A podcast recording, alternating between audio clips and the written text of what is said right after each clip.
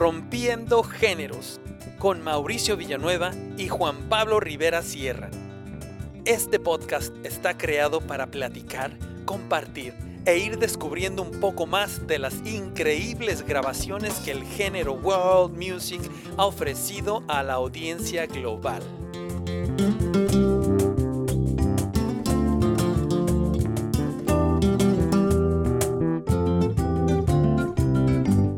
Tendremos invitados especiales que nos acompañarán a que juntos disfrutemos de pláticas amenas, aprendamos, apreciemos y nos divirtamos con este amplio género que nos demuestra las diferencias de nuestras culturas y el fascinante resultado de su fusión.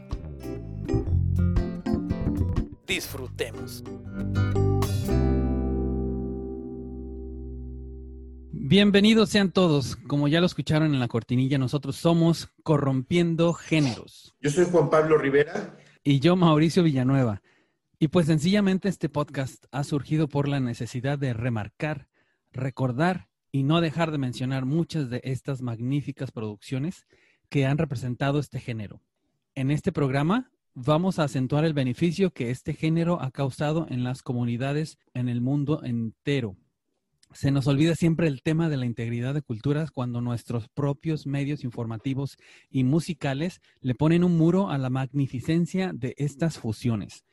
Y me refiero a que no apoyan o definitivamente no se escucha la distribución de su música para las masas o como se dice en inglés, para el mainstream. Pero bueno, eh, aparte de esto, bueno, el día de hoy tenemos el placer de recibirla como nuestra invitada y conectándose desde la ciudad de San Luis Potosí, México, a una artistaza con una trayectoria grandísima. Ella es baterista, compositora y cantante.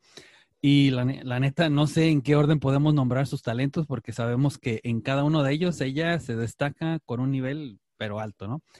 Que es precisamente el nivel que la ha tenido viajando por el mundo y colaborando con artistas de todos los géneros, desde el jazz, la fusión, la música latina, hasta el flamenco y la música clásica de la India. Son los géneros musicales que ella maneja con los ojos cerrados, ¿verdad? Eh, y damas y caballeros, bueno, recibamos con mucha alegría y un aplauso a Karina Colis. Hola, muchas gracias. muchas gracias por la invitación. Estoy muy contenta, es un placer estar aquí compartiendo con ustedes. Bienvenida, Karina. Gracias, gracias Juan Pablo. Bienvenida. Gracias, Mauricio. Sí, mira, oye, eh, pues mira, finalmente tenemos el honor y el placer de platicar contigo, ¿no?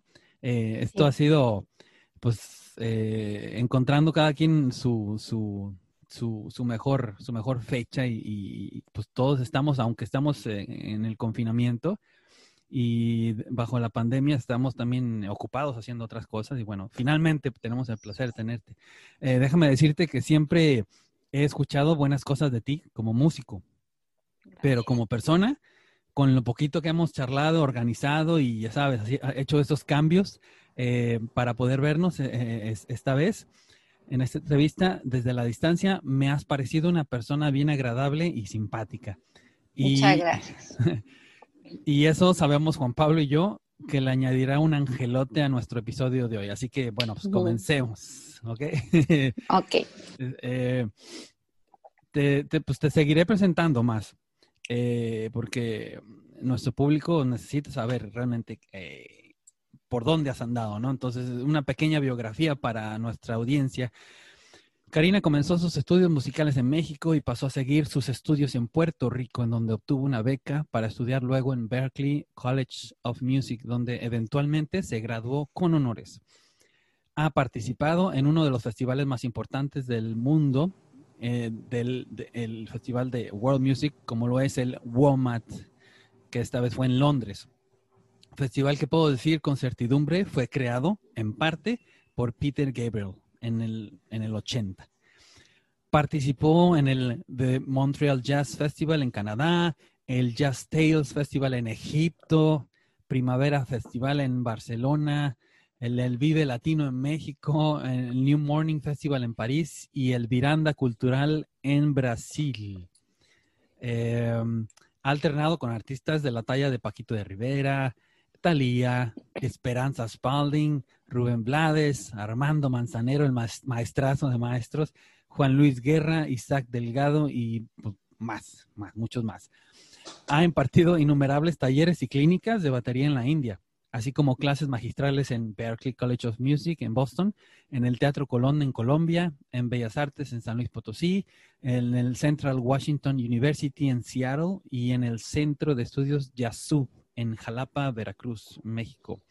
Pues en pocas palabras ya, ya está más que comprobado la clase y el nivel de artista profesional que eres querida. Muchas gracias. Muchas gracias. no manches, este, en serio, qué orgullo me da el conocer más de toda tu trayectoria.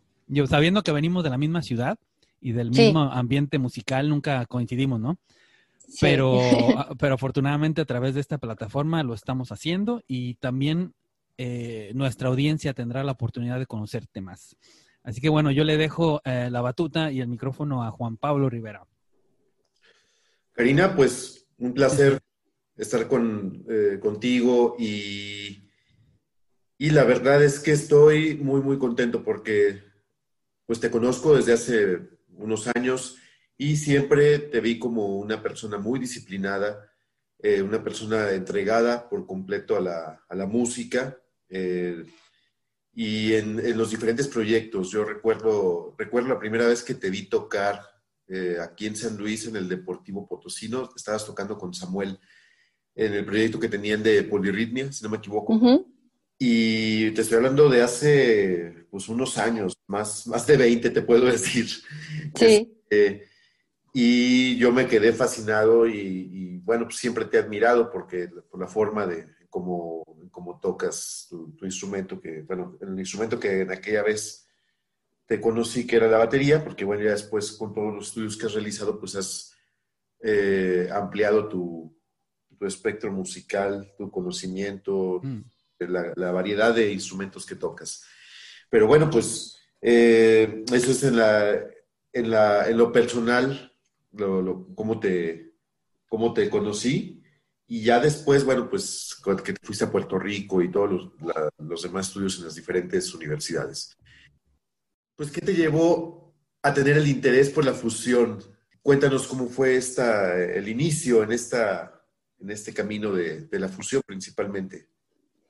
Eh, pues bueno, eso fue un, proceso muy, eh, muy lento. No me di cuenta inmediatamente que quería ser un grupo, un, músico versátil, ¿no? Eh, yo creo que siempre he sido de mente muy abierta y siempre me ha interesado mucho las culturas y también mucho viajar. Eh, yo creo que eso ha ido mucho de la mano en la música, pero también desde, pues desde muy joven tenía esa inquietud de los viajes. Y pues eh, mi mamá, que se, era, era madre divorciada, se casó con, con un baterista.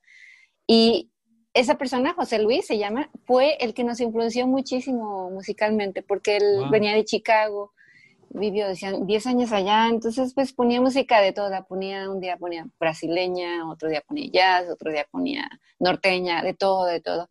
Entonces, pues cuando yo tenía 13, 14, 15, 16, a partir de los 13 empecé a escuchar música así todos los días, todos los días. Y aunque yo empecé con el rock, el rock pop, em, después pues fue cambiando, ¿no? Mi interés por otras músicas, el latin jazz, después el jazz tradicional, después eh, la música suramericana, la música brasileña. Y cuando me fui a Berkeley, pues este, empecé a trabajar también, bueno, colaborar con muchos músicos colombianos. Y mm, lo chistoso fue que yo cuando me fui de aquí, yo ya iba eh, feliz de que ya no iba a tocar cumbia, ¿no? Porque ya, ya no voy a hacer... ya no, ya no tengo que ir a tocar a las bodas, ¿no? Cumbia. No, lo que pasa es que yo tenía un concepto erróneo porque pues la manera en que se toca la cumbia eh, comercialmente aquí no, no es la manera en que, que realmente es. O sea, es, la manera, es una manera de tocar, no es que sea errónea, sino que pues yo no sabía que la cumbia tiene todos estos elementos, ¿no? Toda, toda esta, esta instrumentación. Mm.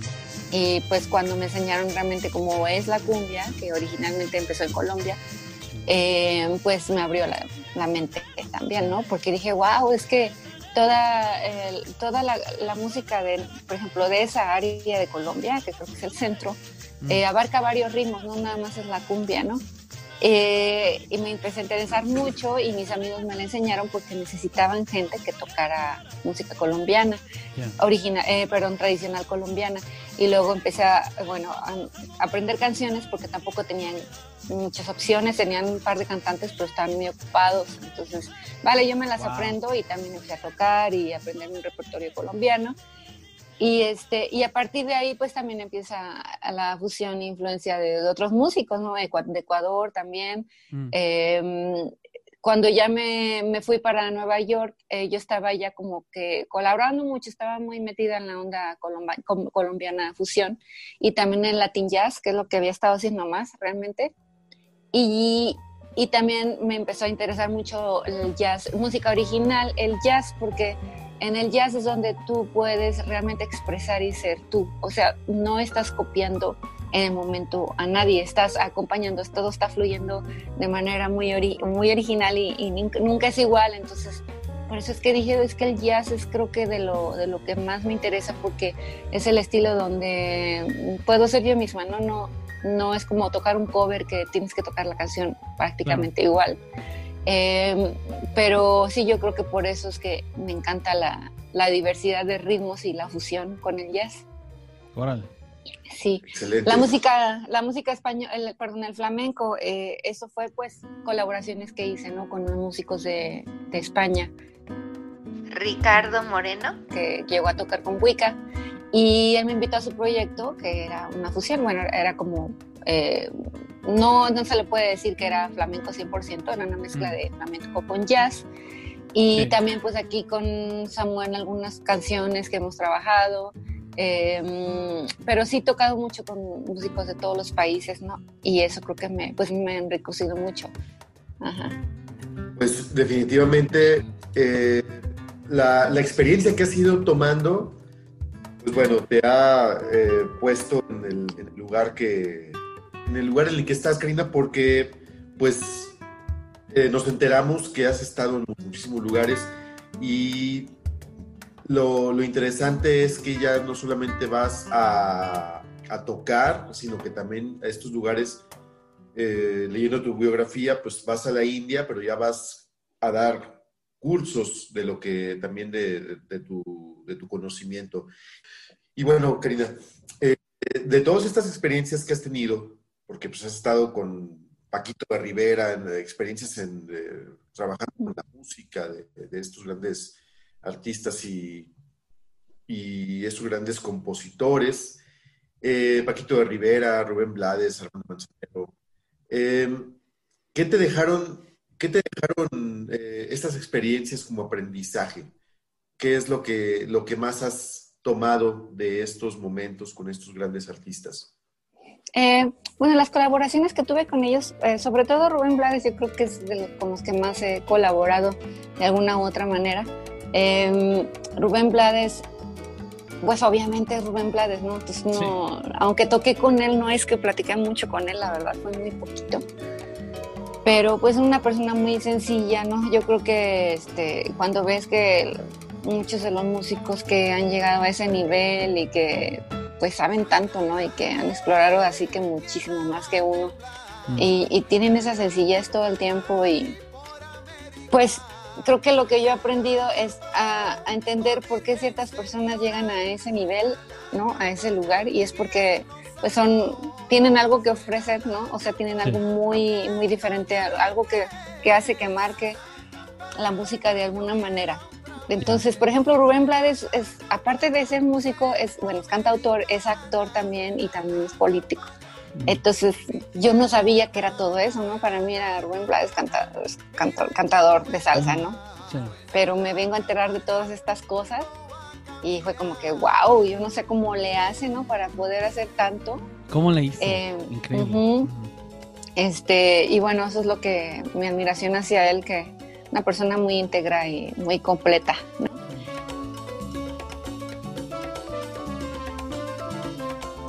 Mm, eh, Paquito de Rivera, pues eh, una persona también muy sencilla, mm. obviamente ganador de Grammys mm, miles de veces, bueno, no miles de veces, pero varias veces, eh, uno de los músicos más reconocidos dentro del jazz y el latin jazz, también una persona muy humilde. ¿Quién más tenemos? Bueno, eh, Armando Manzanero fue, simplemente le abrimos en, un festival, Virada Cultural en Brasil. Wow, ah, fue, Sí, eso fue en Sao Paulo. Mm. Y pues sí, no hablé casi con él.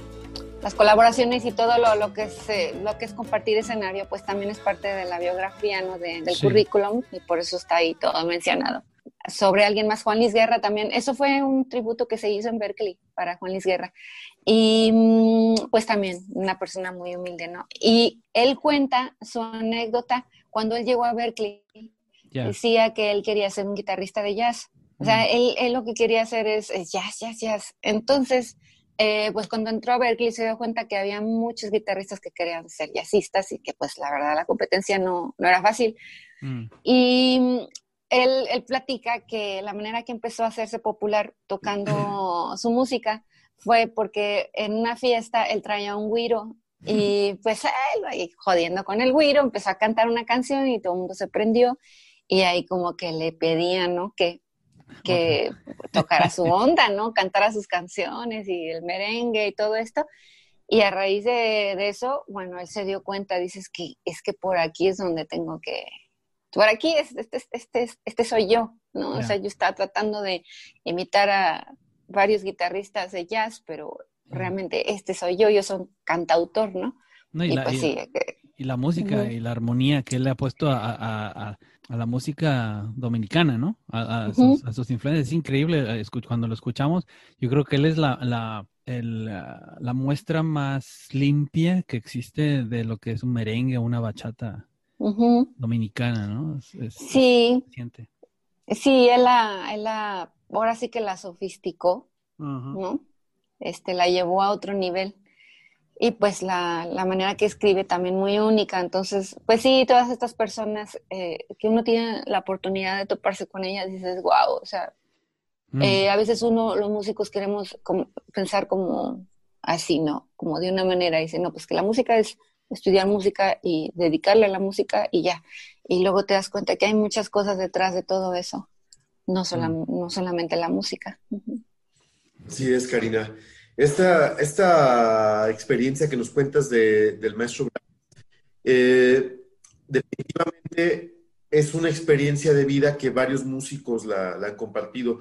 Yo vi una experiencia que, una entrevista que le hacen a Astor Piazzolla, creo que es una entrevista que le hace la Deutsche Grammophon, y van preguntando de cómo fue que después de haber ido a Francia a estudiar, eh, y lo fueron metiendo precisamente, primero tenían todo el conocimiento de la música clásica, cómo analizar los grandes compositores, a Beethoven, a Bartok, a Chopin, este, Bach, no sé, y luego ya al final del curso le dice la maestra, bueno, ya atendiste a todos los grandes eh, compositores, pero ahora quién es Piazzolla. Entonces, algo parecido a lo que nos estás platicando, ¿no? Porque él, él dice, bueno, yo, a mí me encanta el tango, yo vengo de Argentina, es un lugar donde, donde está sucediendo grandes cambios en la música, pero creo que todavía pueden pasar más cosas.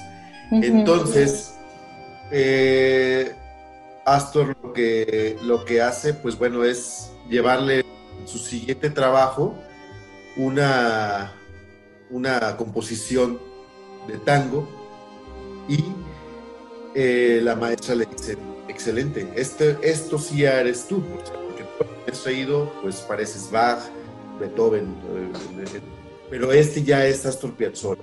Oye, Karina, y cuéntanos, eh, ¿por qué te fuiste a Nueva York? Y luego, ¿por qué también fuiste a la India?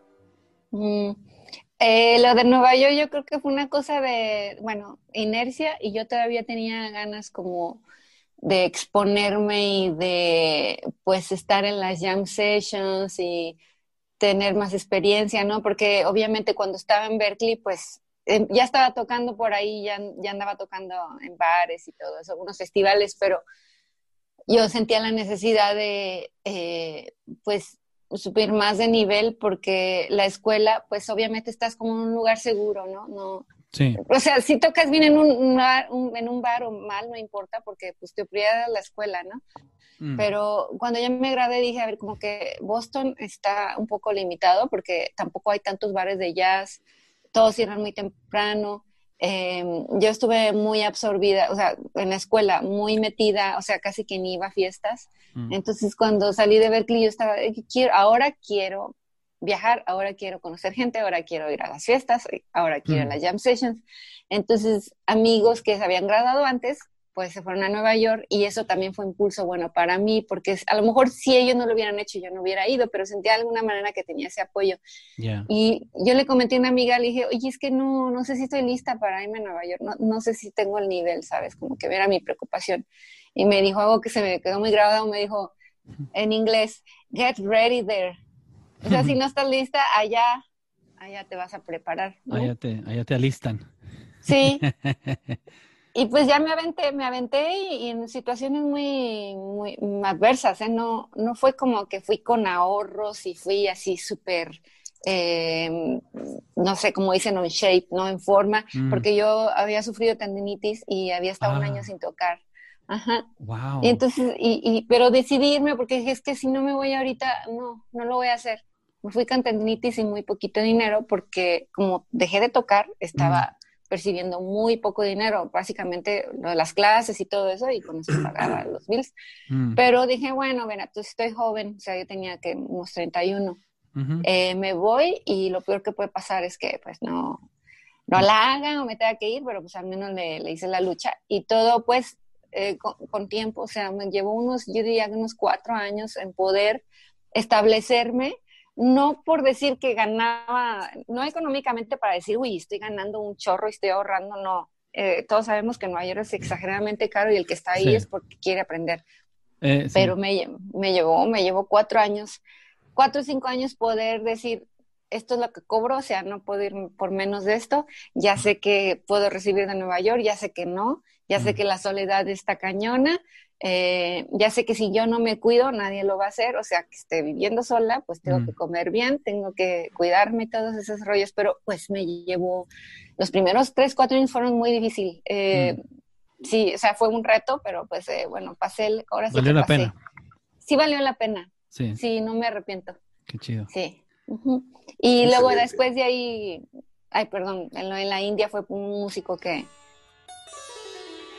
conocí en, bueno, con el que tocábamos mucho juntos, que desde ver que ya tocábamos juntos en una big band con Gregorio Uribe, y él me recomendó para ir a la India, Mm. y como me encantó, seguí yendo una vez al año a enseñar, o sea, tres Sí. meses y medio, y la última vez me quedé un año, tres meses, o sea, dije, ahora sí, tengo que quedar más rato. Sí, sí. Wow. Sí, eso, Sí. yo- eso lo noté, lo noté porque te seguía en las redes sociales y decía, wow, Ajá. ahora, ahora está en la India. Otra vez. Sí, no, eh, pero, Sí. pero se me hacía especial porque no cualquier mexicano músico se va a. India y se queda viviendo, Mm, ¿me entiendes? sí. Mexicanos no tenemos, o sea, no tenemos la fama de tener la, la necesidad de emigrar como tienen otros otros hermanos eh, latinos de, de- de Sudamérica, ¿no? Sí. Eh, pero cuando emigramos es porque realmente tenemos el interés de, hay un interés ahí eh, personal, ¿no? No económico. Sí. Este, y entonces, pues eso, eso es lo que eh, yo notaba, ¿no? Destacaba eso, decía, bueno, ahora ya, como que ya se comió Nueva York y ahora se fue hasta la India.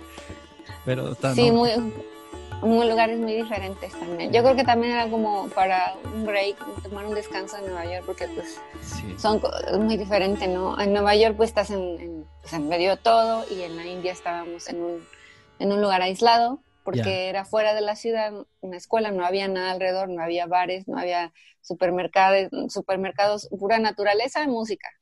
Mm, Y eso es lo que había. Entonces, pues para mí era como que, ay, un descanso, ¿no? Y aparte, pues Mm. me, me encanta la cultura de allá, pues enriquecerme bueno. lo máximo que podía. También eso es como eh, eh, eh, un estímulo muy fuerte. Yo, o sea, siempre que estoy, siempre que voy y espero regresar, eh, me siento muy, muy feliz. Mm, Es como que no, no es como que ya, ya fui, ya estoy satisfecha, siempre quiero regresar. Ojalá, ojalá y Yes, pueda Karina. pronto. Sí, Dígale, Juan Pablo. ojalá. Claro, claro. Es, es que me, me remonté a la India. Nunca he estado ahí, pero me imagino que debe ser una, una experiencia única. Sí, Como dices tú, son lugares muy, muy diferentes. La comida, uh, las tradiciones, el trato con la gente debe ser algo, pues también diferente a como estamos acostumbrados. Sí, sí. Eh, y es mucho, muchas de las personas que viven este, en la India, pues se conforman, o sea, su vida es mucho más sencilla de como uno la, concibe, ¿no? Son muy espirituales también, en fin, son hay muchísimas cosas. La India tiene también muchísima, pues muchísima historia, ¿no? Eh, y también es un pueblo que ha sufrido bastante, en fin, son muchas cosas. También ya haremos un programa este, para, hablar de, de, estos lugares y en específico. Oye, Karina, eh, ¿a qué edad te diste cuenta de que lo que estabas haciendo pues, era música del mundo? O sea, ¿y, qué proyecto o música estabas tocando? Eh, pues es que eh, fue como que por tiempo, ¿sabes? Cuando empecé, empecé con el rock y luego me mandó José Luis, baterista, me mandó a suplirlo a un proyecto de salsa empecé a tocar salsa y luego empecé a tocar latin jazz con Samuel, alguno de estándares. Em, Samuel, una persona muy querida, eh, mm. no solo por mí, sino como un músico increíble, que fue el que nos inculcó más el jazz aquí, ¿no? Mm. Em, Así es. Después del de, jazz tradicional, Latin jazz y rock, básicamente, algunas cositas por ahí encimita. Después eh, fue cuando fui a Berkeley, empecé lo, lo del más jazz tradicional, meterme más, luego música colombiana y luego música brasileña, como que fue cambiando, eh, fue gradual. Mm. Eh, y ya así como que la última fusión así fue lo de la India, ¿no? Pero pues es que yo creo que siempre lo supe ya desde, desde bueno, es que los músicos mexicanos somos muy versátiles, ¿no? Entonces es muy, eso nos, nos, caracteriza mucho a nosotros. Eh, llegas a ver y ya la mayoría de los músicos que llegan a que ya saben cómo hacer sonar una voz decente, Ah. también un, funk decente, una cumbia decente. Entonces, pues ¿por qué? Porque nosotros no crecimos tocando un estilo. Mm. Eh, eh, ha sido muy eh, también confuso porque luego sí tenía mis crisis, ¿no? Decía, y es que yo no puedo competir con los cubanos porque no soy cubana y por más que yo estudie esa música no puedo decir que la domino. Mm. Y me pasaba lo mismo con, con, el jazz y con la música brasileña y con todo. Y dije, a ver, es que si yo quiero profundizar mucho en cada estilo, no voy a acabar nunca. Entonces, lo que yo voy a hacer es que simplemente voy a agarrar todas esas influencias y usarlas en mi manera de tocar de alguna manera, porque también los ritmos se parecen mucho, sino que con dos, tres elementos diferentes ya, ya tiene otro nombre. Pero eso de, de, saber que era un músico de fusión, yo creo que sería a partir de Berkeley, porque en Berkeley, Berkeley me dio muchas tablas y, y, no necesariamente del jazz sino de, otra música, ¿no? Mm. Eh, los, las personas que conocí de muchos países, pues te, enseñan su música y todo eso. Entonces yo creo que a raíz de, bueno, de haberme graduado de Berkeley es cuando dije, a ver, voy a Nueva York y tengo que pagar mis cuentas y no puedo pretender pagar mis cuentas nada más tocando jazz o latin jazz. Y entonces ahí dije, de todo. Pues de todo, si les gusta cómo toco y, pues también está tocando música tradicional mexicana con bailarines y todo de diferentes regiones. entonces yo creo que fue a raíz de, de, ahí, ¿no? Y simplemente estar abierto, decir, no, pues ¿quieres aprender esto o algo de música peruana? Sí, vale, mándame la música. Y mm. ahí vas enriqueciendo, ¿no? Los estilos, sí. Qué bárbara. Excelente, Karina. En, Nueva York hay muchos, muchos músicos, hacen muchos músicos latinos. Mm. Están en la, misma onda, ¿no? O sea, un día los estás tocando salsa, el otro día te vas a tocar estándares. El otro mm. día te vas a cantar. También tenía mi dúo de música latinoamericana, que es música de Colombia, Venezuela, México, eh, un par de Argentina. Mm. Eh, y eso fue a raíz de que me dio tendinitis, empecé a cantar porque no quería parar la música. Entonces dije, no, pues yo quiero seguir la música, ¿qué hago mientras no puedo tocar? Pues cantar. Y en ese tiempo tenía un novio guitarrista de España que pues le encantaba la música latinoamericana, entonces hicimos un dúo y mm. cuando me fui a Nueva York lo retomé ya con un guitarrista de, Estados Unidos mm. y pues ahí tocamos en restaurantes, ¿no? No era mi proyecto principal como para decir me voy a presentar en un festival, simplemente era música para amenizar, pero ahí pues aprendí este repertorio latinoamericano. Sí. tiene, bonita voz. Gracias, muchas gracias. Sí. Sí, oye, eh, pues eh, algo aquí importante para este programa y para nuestra audiencia. Cuéntanos más de tu participación en el festival WOMAT, que fue en Londres, ¿no? Eh, sí, en, en, Londres. Eso fue en, una, en un lugar fuera de Londres, no fue en la ciudad. Ellos hacen un, campamento enorme, o sea, yo creo que, si no me equivoco, a unas 10 mil personas. Wow. Porque llevan muchísimos grupos, o sea, no son 10 grupos, ni 20, ni 30, o sea, yo creo que alrededor de 50. Y, y cada grupo se, bueno, tienen las, pues, los escenarios, que son varios, y la gente, y está bien chido porque llegas y acampas ahí, si quieres, o sea, el festival creo que dura como 10 días, una semana, algo así. Nosotros no, no, dormimos ahí, dormimos en unas casas, ¿no? Cerca de ahí, pero la gente va a acampa y pues está la música todo el día, ¿no? Y en la noche pues ves fogatas y música de toda no diría que jazz porque es más onda más onda así de rockera este funk bandas así de sonidos muy grandes este mm, mucho proyecto independiente. O sea no necesariamente bandas este muy famosas aunque yo creo que sí las hay no como que para como que de poco un todo. Sí, sí. pero es un festival muy organizado te dan tu pulserita y te dicen que dónde, dónde está todo tus, tus tickets para la comida Sí, fue un fue muy chido, o sea, de los festivales más grandes, de los donde he tocado. Y, pero sí sentiste que era que tenía mucha influencia ah, del mundo, mucha influencia pues de, otras partes. Sí, está, había muchos grupos de todo. Fíjate, el grupo que nos que tocó antes de nosotros, yo estaba así como en shock porque era eh, unos chavos que se quitaron toda la ropa. O sea, o sea Qué rico. Qué rico. Y, y, luego toda la audiencia también no lo hizo. no, está, claro, también claro, es empatía. Dale. Ay, qué chido. Bueno, me, me, gustó, me gustó esa, esa, esa, anécdota a la final. Oye, ¿te consideras tú embajadora de la música del mundo? No, no, si dijera eso me vería muy arrogante. Sí, sí no.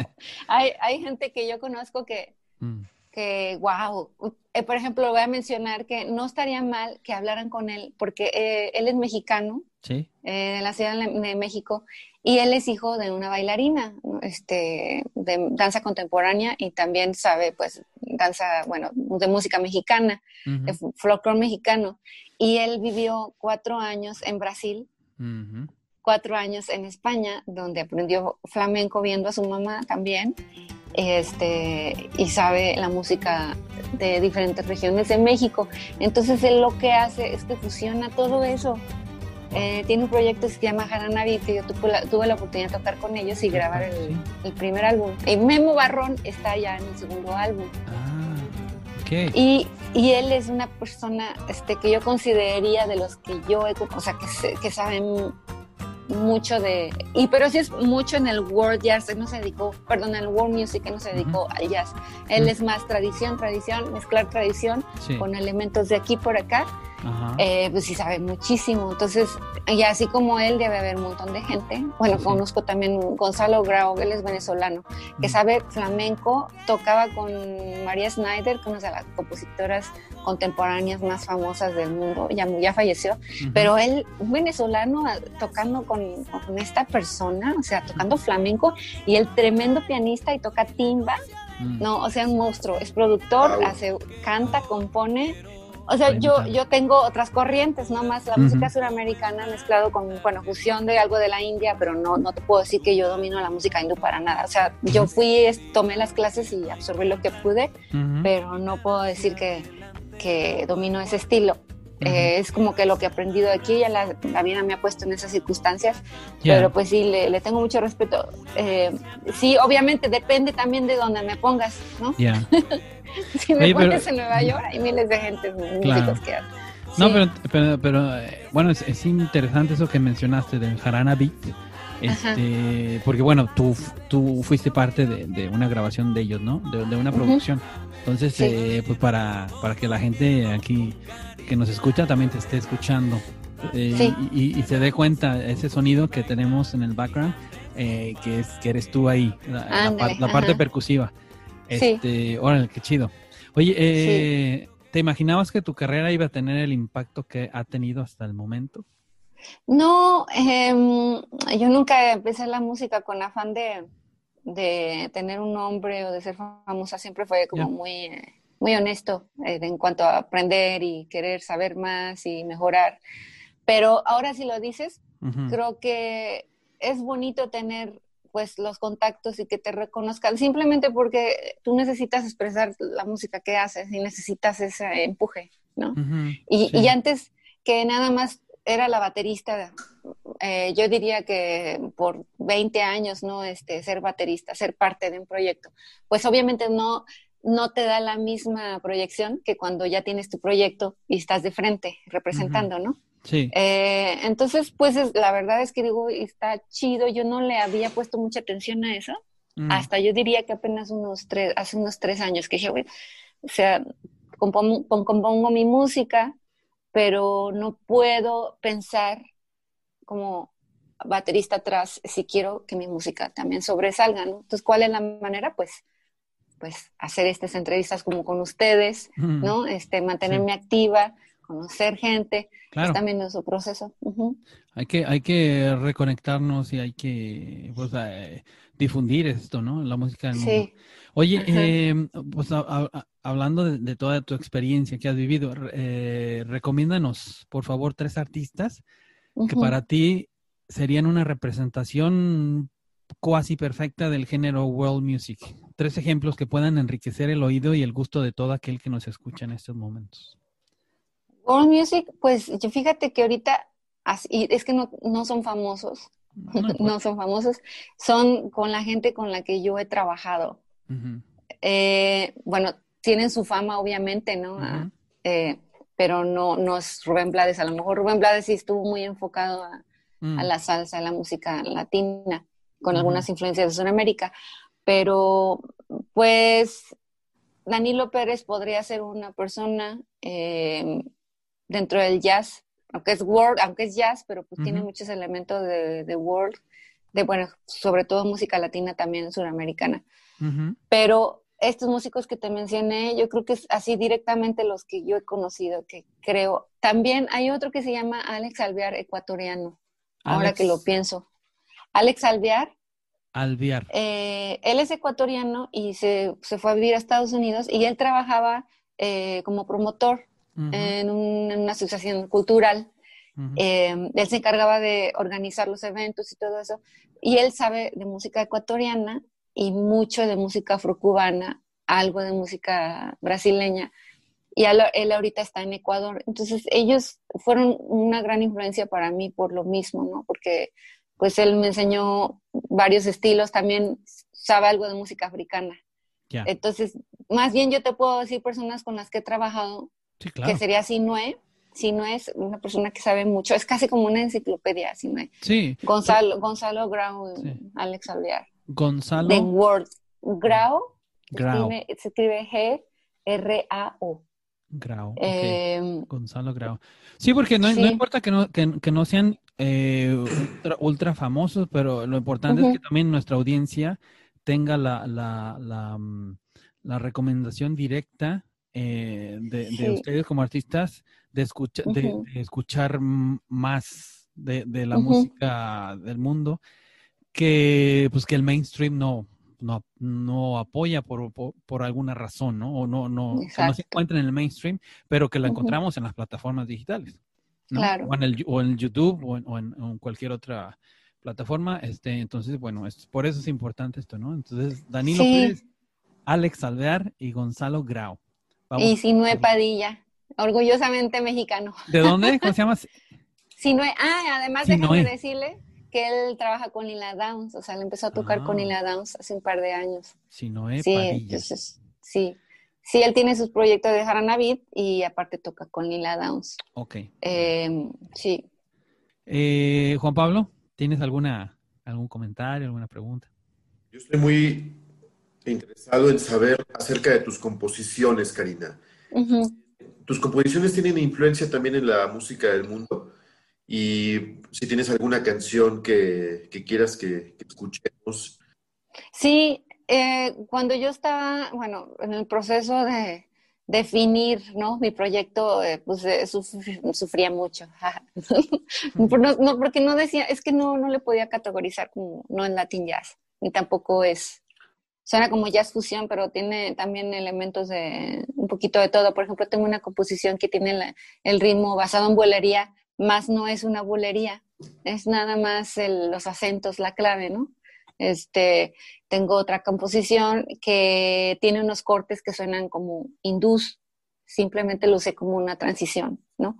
No es que toda la canción tiene, tiene los elementos de la India, ¿no? Eh, tengo otra canción que es más, este, uso mucho los odd meters, o sea, medidas irregulares. Okay. Em, que no todo es en cuatro. Em, también tengo una canción muy sencilla que tú la escuchas y puedes decir, bueno, es que no tiene gran complejidad eh, en cuanto al ritmo, porque yo la pensé más melódicamente sencilla y se llama Dreams Come True. Y lo que hice en esa canción fue metí un ritmito como, ¿cómo le dicen? Tú, tú sabes cómo se me olvidaste, se me olvidó. Eh, es como rumbita, pero pues, tiene otro nombre también. Pero bueno. Sí, es como, ajá, con escobillas, tratando de imitar el cajón, pero la melodía es, es, es con un modo, es como medio frigio. Mm. Entonces le metí un bansuri, que es el instrumento de la, de la India. Llamé a un amigo que toca esa onda súper chida y hice un video y lo grabé en Indianapolis con una pianista que es jazzera, que ya no es world music, que ya es jazz, jazz, jazz, así, 100%. Entonces los junté y hice esa composición porque me inspiró, porque de hecho fue ese lugar donde fui, Rajasthan, fue como un sueño hecho realidad, entonces a la canción le puse Dreams Come True, por eso rítmicamente es muy sencilla, es más acerca del, de, la, de la, canción, la melodía, ¿no? O sea, a dónde, a dónde te lleva. Eh, no me gusta pensar que todas mis composiciones tienen que ser súper complicadas. y, No, o sea, hay unas que son muy así y hay otras que son como más rebuscadas, ¿no? Eh, pero si tú las escuchas no vas a escuchar el tunkirunki ni tampoco vas a escuchar la samba, no porque yo soy enemiga de eso, porque creo que ya la música se ha explorado tanto que mm. querer hacer eso, eh, ha habido muchos músicos que han hecho eso en su tiempo, claro que era nuevo, ¿no? Decían, esta canción va a llevar un ritmo medio samba, y luego la que sigue va a llevar algo medio cha-cha-cha. Mm. Paquito de Rivera fue uno de los, que, los músicos que hizo mucho eso en su proyecto de Caribbean Jazz Project. Mm. Él metía un, este, un 6x8 afrocubano y luego metía un calipso y luego metía un, o sea, era muy variado dentro de la música del Caribe sobre todo. Sí. Y, y ya a mí lo que, después de que fue a ver, le dije, no quiero copiar algo que ya se hizo, porque ya fue como que una etapa eh, en la que se exploró mucho esa parte. Yo más bien quería ir totalmente a todo lo contrario, hacer una, algo un poquito más rebuscado, no tan obvio, pero también muy melódico, no, no hacerlo muy complicado, porque luego si el mismo músico se aburre de ver un show donde las composiciones son exageradamente complicadas, ahora imagínate el, público en general, ¿no? ¿Cómo vas a conectar con la gente si no le, no le das algo? Si no le das chance de entender. Exacto. Entonces, Así es. Sí, definitivamente es, es, un punto muy importante el, el, conectar con el público, el conectar con la, la pulsación de la gente, ¿no? Con su corazón. Cuando, cuando se corta ese hilo que va del escenario con el corazón de la gente, eh, se, se, pierde la magia, definitivamente. Entonces, sí tiene uno que tener eh, siempre esa, esa parte, estar consciente de ese, de ese momento y de que, pues, al público hay que, eh, pues, es una conexión. Es, sí, es una... Si no es una conexión, una, una, una junta, no sé cómo poder decirlo, ¿no? En este momento, como dices tú, es sábado en la mañana, entonces eh, las a veces se, quedan ahí agolpadas, quieren salir. Este, lo mismo voy a decir el miércoles en la tarde, ¿no? Pero.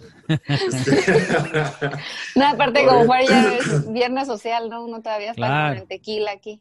Así es. Eh, oye, ¿le recomendarías a los músicos que están detrás de este parlante y que escuchan por primera vez el género de world music probar a hacer este tipo de música? Sí, pues lo ideal es escuchar música de Perú, música de Brasil, música de África, música de la India, música, o sea, eh, eh, escuchar la música con atención y, y, decir, ay, mira, esto se parece a un ritmo hasta mexicano, ¿no? porque hasta hay ciertos ritmos de Brasil Claro, no son los típicos samba, bossa, no sí, ritmos de ciertas regiones de Brasil que tienen elementos que parece música mexicana, ¿no? Entonces, es bien, bien padre poder fusionar eso de manera que suene musical, que no suene como peleados, ¿no? Sí. Este, y ahí es donde viene lo interesante de la fusión del world music. Pero hay que pasar por cierto, como dicen, ciertas bases, ¿no? No se puede eh, pretender hacer una world music si uno no tiene los fundamentos bien cimentados sobre la percusión, que es donde viene la, pues, el origen de, la música, la percusión, el canto y los tambores. Y a raíz de eso vinieron las cuerdas y todo eso. Entonces, yo lo que recomendaría así es, pues, procurar esa onda y por empaparse, ¿no? Pues yo sí tengo una cantante que sabe música peruana, pues me le pego y quiero aprender eso. Eso es lo que normalmente se hace, ¿no? Desgraciadamente aquí en San Luis no tenemos mucho, mucho, mucha información, o sea, como que no nos llega a lo mejor como en la Ciudad de México, pero ahorita pues que se están viniendo varios de Nueva York, está Memo Barrón, que están viniendo Samuel, también Samuel estudió en Puerto Rico, ¿no? También sabe las bases de la música brasileña. Pues sí, yo creo que mediante la colaboración también eso es lo que nos motiva un montón, ¿no? Sí. Por ejemplo, yo sé que ahora Juan Pablo eh, toca flamenco, ¿no? O sea, me, me encantaría que llegamos a tocar hacer algo, una fusión, a lo mejor puede ser, exacto, puede ser algo instrumental y en unas puedo cantar yo. Yo no canto flamenco ni me metería ni de chiste a cantar porque no es mi estilo. Mi estilo suena más bien para música peruana. Mm. Este, tienes que venezolana, colombiana. Temprano el sábado por la mañana para que suene como flamenco. Ándale. digo, con todo el respeto a la gente que nos está escuchando. sí, eh, exacto. Eh, digo, es un chascarrillo, pero pues no, no, pues hay, hay, que, hay que empezar, ¿no? anímate y seguramente, también escuchando a, gente, a gente que hace esos cantos, uno, ya con la musicalidad que tiene uno, eh, la sensibilidad que tiene uno ya de tantos años, uno puede agarrar poquito, ¿no? Sí, sí. Claro, algunas, algunos matices, ¿no? Pero, sí. pues sí, sí, es, imagínate la voz ahí de, de, los grandes cantadores, ¿no? Los grandes cantadores de flamenco, de, bueno, inclusive Chiquitete, que, que después Hubo algunas canciones que se que pasaron a la historia como baladas, que se cantaban mucho en los años 80, pues eh, empezaron como, como cantadores de... Son cantadores de flamenco. De flamenco, sí. Y, y después se incursionaron en la música, pues, eh, más comercial, se puede decir. Igual Alejandro Sanz, ¿no? Eh, pero también un, lo, lo escuchas cantar o sea, hacer cantejondo y dices, wow, o sea, es de lo, de lo mejor que, que, también he escuchado, ¿no? Y claro que él eh, en sus discos también pues va, va metiendo eh, sin miedo ya estas, estas fusiones, ¿no? Fusiones, y, y, a veces hasta le han dicho, no, es que no hagas eso, por ejemplo, esta canción de Corazón Partido, le decían, no, lo hagas, ¿no? Esa, esa canción posiblemente no, no vaya a pegar y se dan cuenta que después tómala, o sea, es uno de los, uno de bueno, es uno de los temas pues más conocidos de Pedro Sanz, es uno de los temas que todo el mundo lo ha escuchado, y precisamente pues trae toda esa, esta fusión de, flamenco, ¿no? Este, pues a, Vicente Amigo tocando ahí la guitarra, ve nada más mm. a, a, este tipo de músicos que dice uno, wow, sí. impresionante, ¿no? Claro. Oye, Karina, eh, ¿consideras que el género world music puede causar un beneficio en las comunidades de hoy en día? Pues sí, cómo no. Es que es, no se le da la suficiente difusión y bueno, eso yo creo que todos los músicos lo hablamos, ¿no? Es muy triste que mm. cuando tú eh, andas caminando por la calle y luego ves un barecito bien bonito, un restaurante bien bonito, ah, voy a ir ahí y te metes y pum, pa, pa. o sea, ni siquiera vas eh, con el contexto del lugar, ¿no? O sea, el lugar todo tradicional mexicano y pum, pa, pa. O sea, entonces digo, eh, ¿cuál es el problema? Bueno, el problema radica en eh, la contaminación auditiva que ya se nos impone y que no hay mucho que hacer, pero también la gente podría opinar y decir, ¿sabes qué? Este, pueden poner algo, otra cosa, ¿no? Sí. Pero no lo hacemos. Eh, o simplemente pues debe haber lugares que puedan decir, ok, no, tenemos que poner esa música porque si no nos ponen una multa, pero pues de tal, tal hora tal hora puedo poner esto, ¿no? Es como, una, un, como un esfuerzo que se requiere de todos, yo diría. porque, sí. Dime, dime. No, sigue, sigue. No, pues que es que la difusión tiene mucho que... Hay tanto, hay tanto, pero pues el world music es uno de, los pues sí, es un, es un campo, o sea, es, es algo que importa tanto, pero, ah, world music, como que lo ven chiquito, no, no, pero sí es hip hop, pero sí es este, no sé qué es. Sí, Eh, bueno, que de hecho entra en el world music porque es música del mundo, ¿no? claro, claro, claro. Es más grande el world. Decir world music es, es que abarca mucho más que, que exacto. Sí, pero sí la difusión. Yo creo que pues se podrían hacer miles de cosas, ¿no? Ir a las Sí. escuelas, o que ofrezcan Sí. programas para que se les toque. Eso yo hacía mucho clínicas en Estados Unidos que Ujú. música afrocubana les explicaba la instrumentación y todo eso también se puede hacer con música suramericana, con el flamenco. Mm. Este, falta mucho esa iniciativa de, de las instituciones, ¿no? Y, pero bueno, básicamente también recomiendas que, que, que en muchos de esos lugares donde la gente, la, la gente va y se toma un cafecito o, o de esos eh, eh, los, los lugares afuera, ¿no? Los Ujú. restaurantes, que, que se atrevan, ¿no? Que se atrevan a... pues ahora sí que te- pues tenemos la facilidad, todos tienen Spotify en su, en su teléfono. Sí, Sí, sí, sí. pueden, pueden buscar una playlist o pueden hacer una playlist de, de- de Ujú, música del mundo, de la música que, que les vaya gustando poco a poco y irla poniendo. Claro. Este, para, para, para que para también vamos eh, educando un poco más los oídos de, de, de nuestra gente, ¿no? Para que vayan apreciando y se vayan acostumbrando a diferentes, a diferentes ritmos, sonidos y, y, y se sientan también, se sientan como este, identificados de alguna manera. Claro, Oye, claro. Karina, ¿cuál es tu mantra? ¿Cuál es tu lema a seguir? O eh, como, como, ¿cómo te gustaría que, que la gente te recuerde? ¿O cómo te gustaría que en, en un meme te describieran por las redes, por las redes sociales? Uy, yo con creo tu que foto. si lo proponen, se lo proponen, la harían. Sí, sí. Eh, diversidad, o sea, yo creo que lo mío es la diversidad. Es como que, y creo que decía mi signo, lo leí en algún lado, que los Libra es mi signo. Dice que los Libra pueden estar un día en, patinando en una pista de patinaje y al día siguiente pueden estar en una montaña y al día siguiente pueden estar vendiendo gorditas, ¿no? O sea, es como, somos muy diversos. Chido. Eh, y yo creo que eso es lo que me ha abierto las puertas, Órale. bien cañón. Eh, como que si yo hubiera pensado, no, es que tiene que ser jazz y tiene que ser nomás por ahí, porque si me empiezo a tocar música mexicana, empiezo a tocar, ya no me van a llamar el jazz. O sea, Mm, pues no, porque eso simplemente lo único que está haciendo es que me está, me está encasillando Sí, y la voy a tener más difícil porque hay miles de yaceros que claro. llevan haciendo eso desde chiquititos y yo quiero entrar ahí, no, pero qué tal que entras este, pensando abierto y bueno, es que voy a colaborar con una bajista, que fue lo que me pasó, que ella toca con muchos jazzistas, con, o sea, incluso trabajó en Broadway, eh, también con Wynton Marsalis, y, y digo, y ella le encanta la música afrocubana y es de lo que más le gusta, y empecé a tocar con ella música afrocubana y luego ella me empecé a meter en el jazz. Mm, Es así como funciona Sí. la vida. Entonces, una, nunca sabes qué camino te va a llevar hacia donde quieres llegar. Y mi mamá me lo dijo mucho. Yo, en ese tiempo, yo, yo llegué a limpiar casas. Yo en Puerto Rico yo limpiaba casas para pagarme mi clase. En España también limpiaba clases. eh. Perdón, limpiaba clases, limpiaba casas. Viví ocho, ocho meses ahí sí. era la manera que yo me pagaba mis gastos, ¿no? Este, entonces eh, me tocó, me tocó, así no quisiera abrirme, porque si no, no iba a poder yo solita, con qué dinero me iba a poder ir a Berkeley, ¿no? O sea, este, poder conocer mucha gente y que la gente te ayude, son como, es son una, una energía que, que Sí. se, se contagia y se dispersa, ¿no? Entonces Claro. hay que estar abiertos a ver.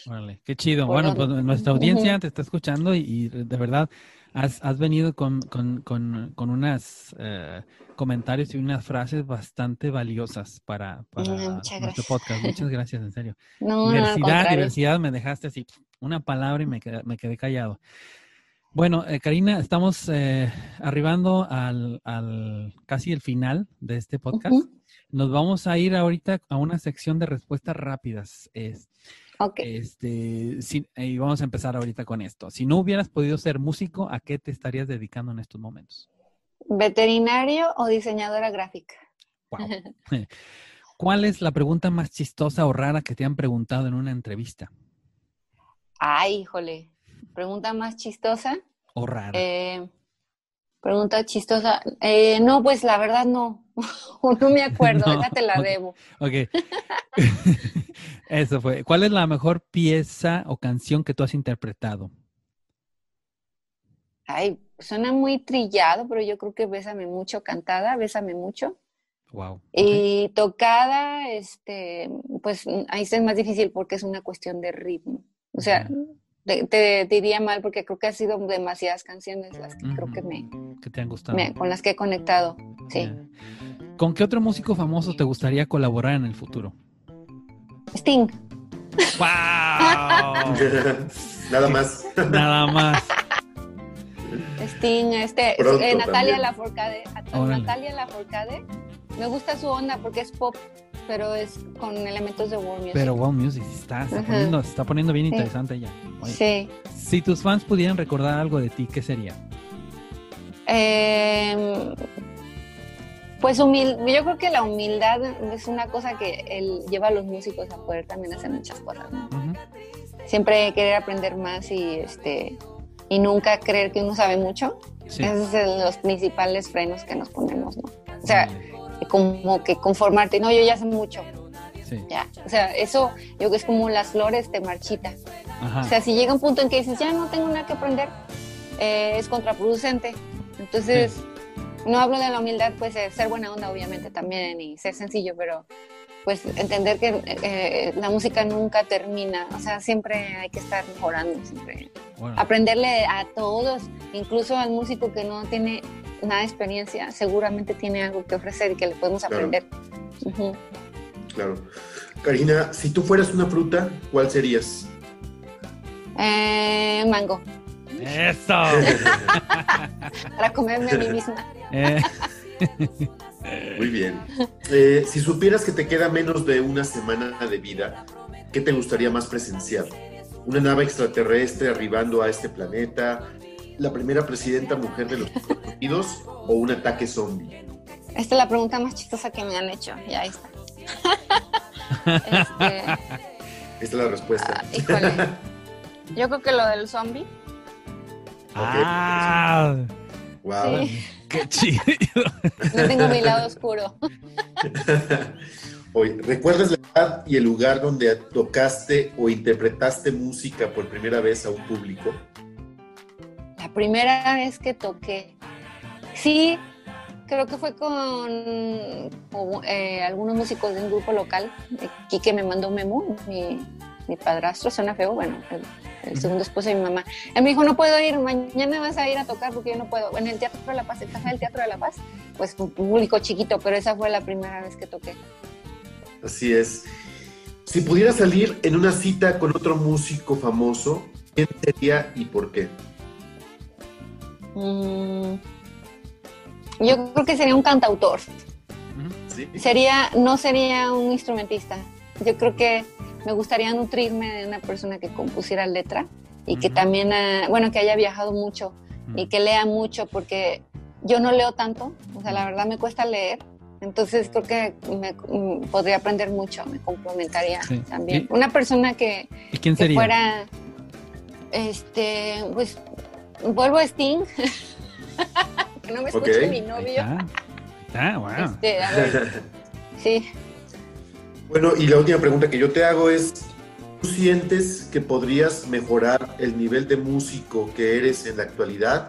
Y si sí, ¿cómo es que lo harías? Pues siguiendo haciendo rutinas y practicando cosas que me sacan del área de confort, o sea, cosas que me cuestan trabajo, es para mí la mejor manera de mejorar. O sea, no hacer lo que ya sale bien, sino hacer cosas que no salen y seguir escuchando música, a ver qué hay por ahí que no puedo hacer, que son un montón de cosas. Y también, este, por ejemplo, quiero seguir cantando porque me gusta mucho eso, cantar y tocar ritmos. Sí. Muy bien, muy bien. Sí, oye, am, si tuvieras un solo mensaje para tus fans, ¿cuál sería? Eh, pues que me sigan. Eso. en todas las redes sociales. Y ya voy a estar en mi disco, ya grabé parte del disco. Oh. Obviamente estamos en una situación ahorita más lenta, ¿no? Pero ya, pues ya, ya, ya di el primer paso, que fue grabar. Vamos a grabar un par de canciones más, ya estoy editando. Y pues que estén pendientes y, y también eh, estar conscientes de que ahorita estamos en una constante evolución. ¿Qué prefieres, el gym o la dieta? La dieta. ¿La playa o el río?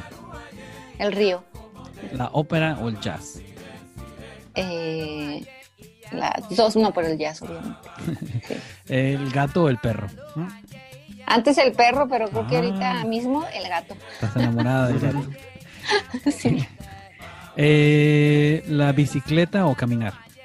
Caminar. ¿Televisión o redes sociales? Redes sociales. ¿La cerveza o el vino? Ah, vino blanco. ¿No? De vino blanco a cerveza, el vino rojo me da dolor de cabeza. Eh, ¿Lo salado o lo dulce? Eh, las dos. Sí. Sí. ¿Te gusta cocinar o te gusta lavar los platos? Cocinar. Y la última, ¿tacos o hamburguesas? Eh, bueno, me gustan más las hamburguesas, pero siempre me voy más por los tacos porque son un poco más saludables. Eh, oye, y bueno, antes de despedirnos, llegamos a la recta final. Eh, antes de despedirnos, nos gustaría que le dieras un consejo a todo aquel músico que tiene esta loquilla curiosidad por fusionar estilos y géneros. ¿Qué Mm, les dirías?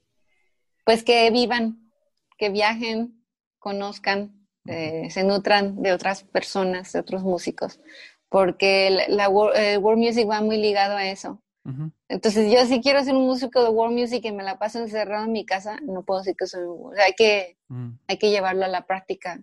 Si no Ujú. podemos ir a Francia, pues ir a Veracruz. ¿no? Que hay Claro. que aquí hay mucho que explorar en México, entonces yo creo que sería eso.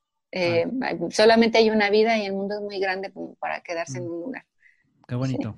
Pues, pues muchas gracias. Pues, damas y caballeros, Karina Collis estuvo con nosotros. Un aplauso grande. Muchas gracias, un placer muy grande, Pero Sí. bueno, eh, fue un placer y un privilegio tenerte presente y te agradecemos un placer. por, No, al contrario. por tu hermosa participación en nuestro podcast. Tus redes sociales son arroba Karina Collis Todo Karina Collis. en tu fanpage de Facebook, Instagram y en su canal de YouTube. Esperamos Sí. que muchos nos estén escuchando desde el otro lado del parlante. Nosotros nos despedimos. Yo soy Mauricio Villanueva Yo, Juan Pablo Rivera. y nosotros somos Corrompiendo Géneros. Nos vemos la próxima semana con más invitados especiales y más música del mundo para compartirles a todos ustedes. Hasta luego. Esto fue todo por hoy. Nosotros somos Corrompiendo Géneros, el primer podcast en español 100% dedicado a la música del mundo y sus embajadores. Recuerda seguirnos y compartir nuestros episodios para que más gente se siga enamorando de la idea de un mundo unido por su música. Hasta la próxima.